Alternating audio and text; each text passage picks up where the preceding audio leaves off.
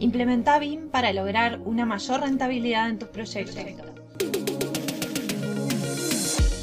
Soy María José de Tesanos, CEO de MDT Arquitectura y te doy la bienvenida al podcast de BIM Online. Estoy aquí para compartir contigo mis conocimientos y experiencia trabajando en proyectos con BIM para que puedas tomar acción y avanzar en el proceso de implementar BIM que traerá más eficiencia y productividad a tus proyectos.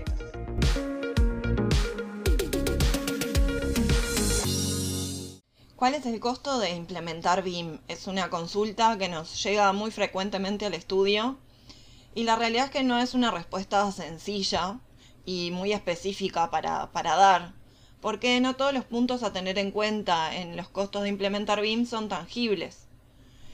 Pero la realidad es que el, el costo de implementar BIM sí es medible en el tiempo. Se pueden ver los avances y se puede controlar y se pueden hacer comparaciones en el tiempo.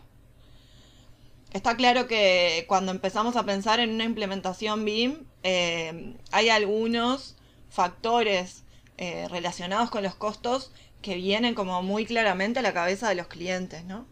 Una es el, importe inicial identificado por lo que puede llegar a ser la compra de las licencias de los software.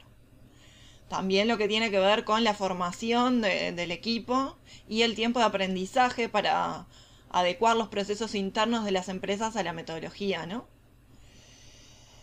Que en realidad yo digo que, es al revés, hay que adecuar la metodología a los procesos internos de la empresa y ver cómo, cómo se puede potenciar y mejorar lo que, el proceso que, se viene desarrollando. Y después, lo que tiene que ver con la adquisición de recursos eh, para pensar también en una implementación que sea eh, productiva, ¿no? Uno tiende a pensar que tiene que salir a comprar licencias, eh, hardware y, contratar recursos nuevos y no necesariamente siempre es así. Es por eso que, la opción de BIM eh, a nivel global ha obedecido a lo que es el equilibrio natural de la oferta y la demanda, ¿no? Las empresas han tendido, o muchas empresas han tendido a esperar em, que BIM fuera una necesidad del mercado, un requerimiento y, que fuera un pedido casi obligatorio o por normativa en muchos países también, ¿no? Em, y la realidad es que esto es un error porque cuando, cuando se requiere BIM ya de forma, eh, de forma legal, de forma normativa, es porque porque ya se precisan empresas que estén preparadas y prontas para dar respuesta a estos requerimientos. Y no que se empiecen a formar en ese momento, eso es lo que genera en realidad, es un movimiento mucho más lento en, la, opción de BIM de, ese país, ¿no?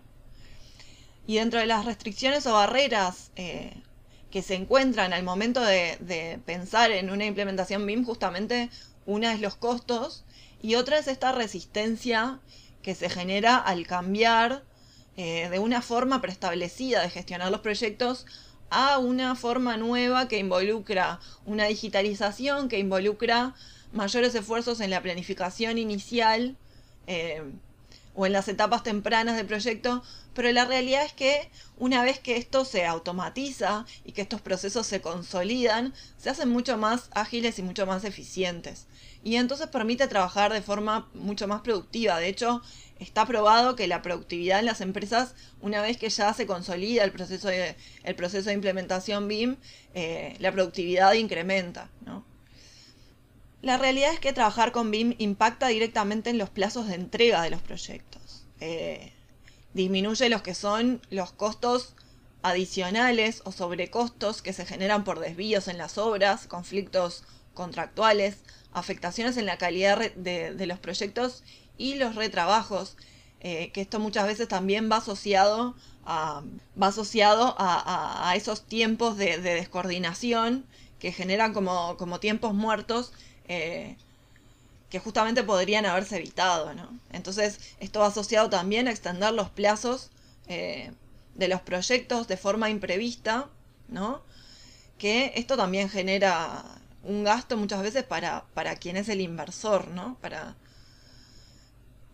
Nos pasó eh, de tener que ir a, auditar una, una obra en la que no estaban trabajando con BIM.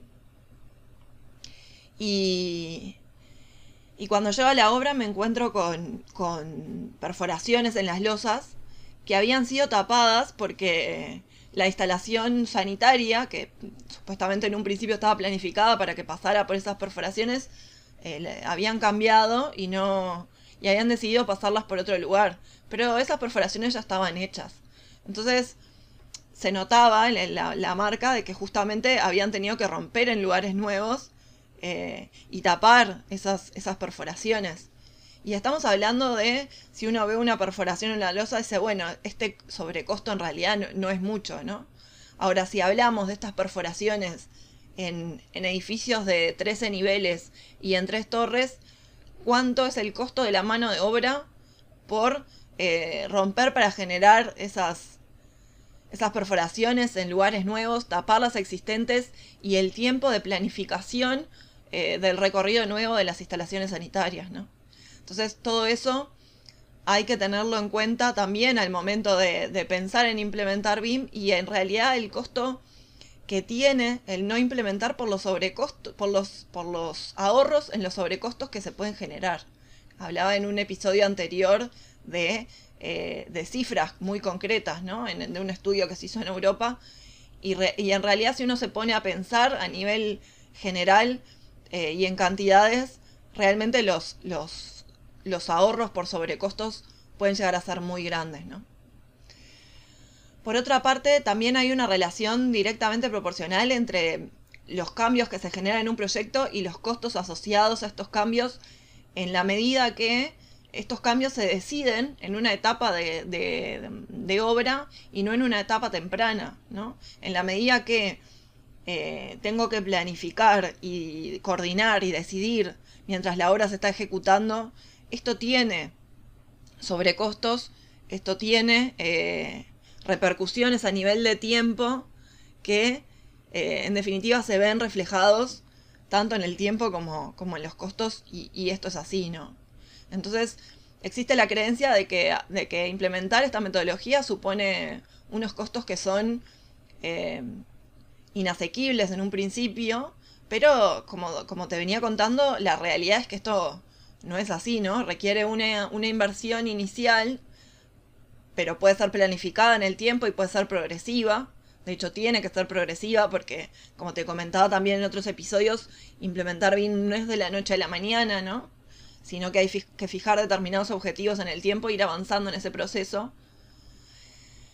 Pero además, eh, como te decía, hay un, hay un costo inicial, pero la realidad es que los ahorros eh, en las obras por los, por los sobrecostos son eh, en obras grandes muchas veces hasta millonarios, ¿no?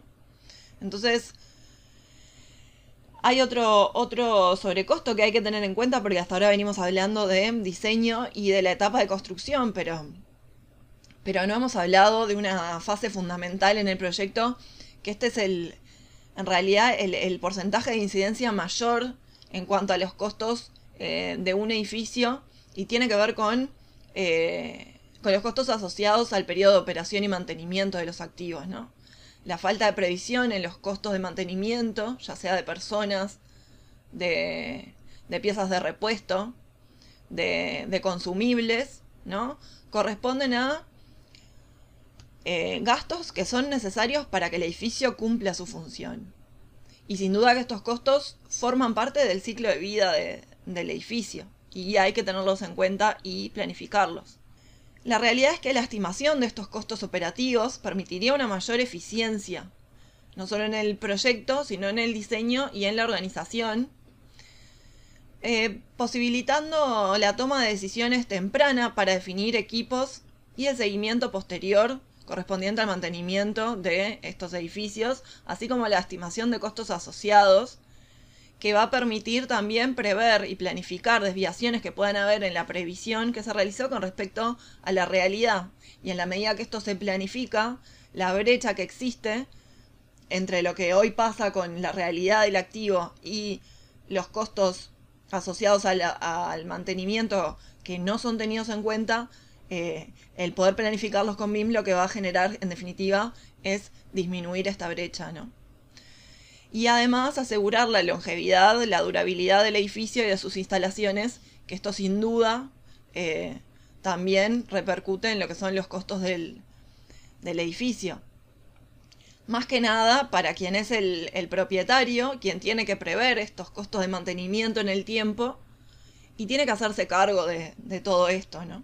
Entonces, muchas veces cuando pensamos en brindar un proyecto a un cliente, un servicio, tenemos que pensar también que ese cliente se está beneficiando en la medida que nosotros le estamos brindando un proyecto con BIM.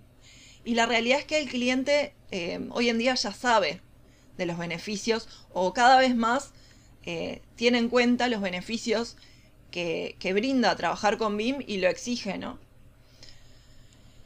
Cuando el control se diseña, se implementa y se utiliza de forma adecuada, el edificio puede estar totalmente automatizado y el edificio es más eficiente que si fuera controlado por, eh, por personas.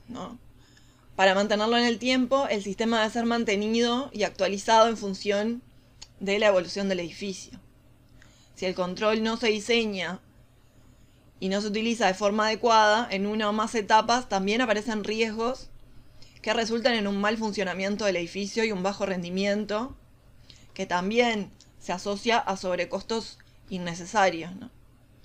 Por todo esto, como te comentaba, los propietarios, en un mercado cada vez más exigente, avanzan en el conocimiento de las ventajas y la recuperación en la inversión que representa desarrollar sus proyectos con BIM y por eso comienzan a exigirlo. Ya me has escuchado entonces en otros episodios que te hago la misma pregunta. Ante un, cliente o una empresa que sabe los beneficios de trabajar con BIM y se le presentan dos opciones. Una empresa que le ofrece un proyecto desarrollado con la metodología tradicional y otra que le ofrece un proyecto desarrollado con BIM. Sabiendo cuáles son las mejoras en todo lo expuesto anteriormente y en la calidad de los proyectos, ¿A quién, creer, ¿A quién crees que va a elegir tu cliente? Si bien supone en definitiva una mayor rentabilidad, calidad y reducción de plazos en los proyectos. Podés mirar en la descripción del episodio todos los recursos asociados a esta temática si querés ahondar más en el tema. Espero verte en el próximo episodio. Y hasta aquí el episodio de hoy. No te olvides de suscribirte para recibir más contenido de BIM. Te espero en el próximo episodio con más proyectos, más experiencias compartidas y mucho más BIM Online.